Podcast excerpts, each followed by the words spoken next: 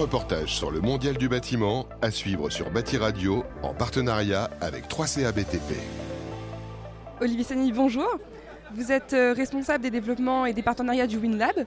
Vous avez récemment participé à une LEX. Est-ce que vous pouvez nous expliquer euh, ce que c'est plus en détail? Learning Expedition en anglais.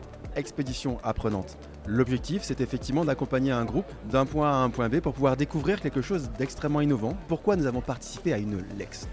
Eh bien, ça rentrait dans le cadre des trophées de l'innovation du WinLab que nous avons organisé au cours des 18 derniers mois. Nous avons récompensé les lauréats des euh, trophées du Grand Prix du jury et des trophées Vision d'avenir en leur proposant de nous accompagner dans un grand voyage leur permettant de découvrir quelque chose de très singulier.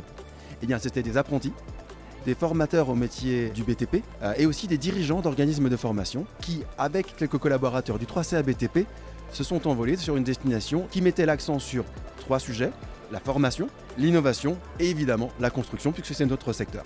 Quelle a été la destination de cette expédition? C'est Montréal. C'est une ville très intéressante parce qu'elle vit au rythme de la construction, mais c'est aussi et surtout un, atout et un fleuron de l'intelligence artificielle. Or, notre métier et nos métiers dans le BTP se, se digitalisent fortement. Dans leur évolution, dans l'évolution des usages et des compétences, il va être essentiel d'intégrer ces nouveaux sujets, ces nouveaux usages, ces nouvelles technologies. Qu'avez-vous pu retenir de cette euh, expérience? Avant tout des rencontres. Des rencontres extrêmement inspirantes. Je vais penser notamment à Eddie Dureuil, le fondateur d'EcoTime, qui est présent aujourd'hui sur Batimat avec nous, qui a une start-up qui travaille sur le sujet du stress hydrique, un sujet dont on parle peu dans la décarbonation ou dans l'empreinte énergétique, mais qui est très important. Nous avons rencontré des personnalités comme Isabelle Côté, la dirigeante de Coffrage Synergie, qui nous a permis de découvrir une, tour intéressante, une des plus grandes tours de Montréal. Ce qui nous a beaucoup marqué dans toutes les visites, les rencontres que nous avons faites, c'est effectivement cette passerelle que nous avions entre l'innovation, les métiers de la construction, avec euh, finalement des individus qui parlent aussi la même langue que nous. Sur quel projet concret est-ce que cette euh, LEX va-t-elle déboucher? Alors il était important pour euh, le WinLab, l'incubateur du 3C BTP, que ce voyage puisse déboucher sur des choses extrêmement concrètes. Nous avons par exemple visité le Mila et les Syntec pour que nous puissions approfondir nos échanges et nos recherches en termes d'innovation et puis en termes d'implication du numérique dans les métiers du BTP.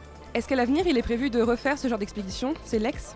Je pense que l'ensemble des participants ont gardé un excellent souvenir de l'ensemble des rencontres que nous avons faites. Nous souhaitons renouveler cette expérience. Nous avons des sujets actuels extrêmement importants, des sujets de crise énergétique que nous rencontrons, de réchauffement climatique.